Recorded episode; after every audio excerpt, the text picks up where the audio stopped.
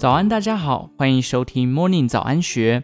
今天礼拜四，我们一起来关心冠星 KY 董事长林锦茂从食品发迹到公司上市的故事。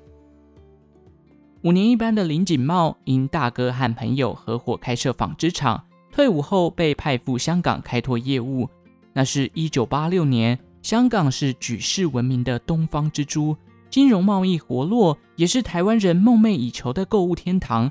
遇到这个好机会，他决定把握。初来乍到新城市，尽管林锦茂不会说广东话，仍然缴出亮眼成绩单。他回忆那时为了争取业务，拿着样品布卡，挨家挨户拜访成衣厂，仅仅只去了一个月，就接到超过百万美元的订单。一年后，每个月订单更是都超过一百五十万美元，获利三成。他笑说自己是名副其实的打工皇帝。虽然月薪只有八千港币，一个月的应酬费却高达八万港币。以当时汇率五元计算，一个月的应酬费可以达到四十万新台币。后来，大哥公司响应台湾政府政策，远赴南非设厂，而林锦茂选择离开，留在香港创业。他表示，那时的纺织业很好做，也很容易赚钱。第一次创业就成功，赚进不少财富。其后，林锦茂投资其他行业，没想到副业拖垮本业，最后卖掉身上所有财产，只留下一台宾士五百，还欠下债务。林锦茂自嘲：少年得志就失败。他原本想干脆离开香港，赴南非投靠大哥，再当个打工仔。然而，他的心底依旧不想认输。一九九五年，他向大哥借六万美元，在香港租了一间大约十平的办公室，摆四张桌子。按六人会议室重新开始。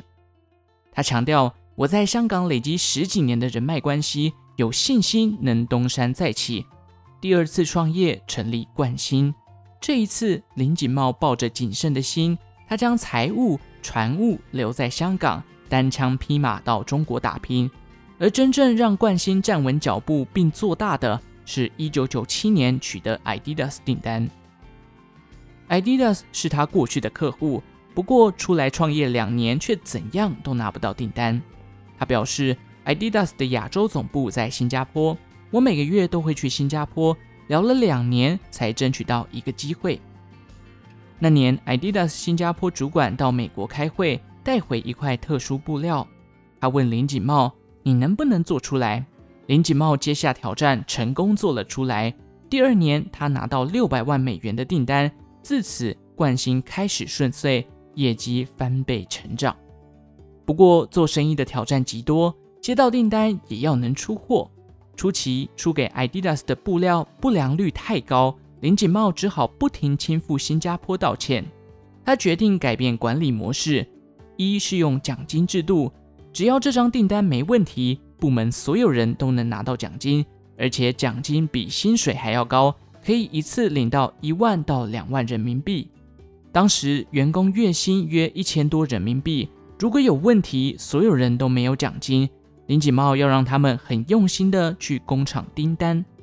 二是让老干部安居乐业。林锦茂借主管头期款让他们去买房子，那时候房子也不贵，顶多借个十万元、八万元，花十五年到二十年来还，同时每年帮主管加薪。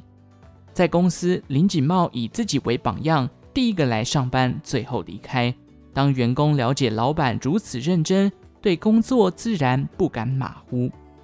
和 Adidas 做生意，得到的不只是订单，还有眼界。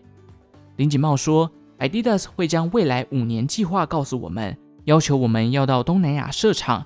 如果留在中国，订单会越来越少。二零一一年，他决定赴柬埔寨设立制造。染整一体的工厂，这是冠星第一次拥有自己的工厂。二零一九年再赴越南设厂，因为从布料到成衣，若是百分之百越南制，到欧洲可以免税。林锦茂表示，因为中美贸易战的关系，订单要往东南亚，我们要配合大品牌的发展方向。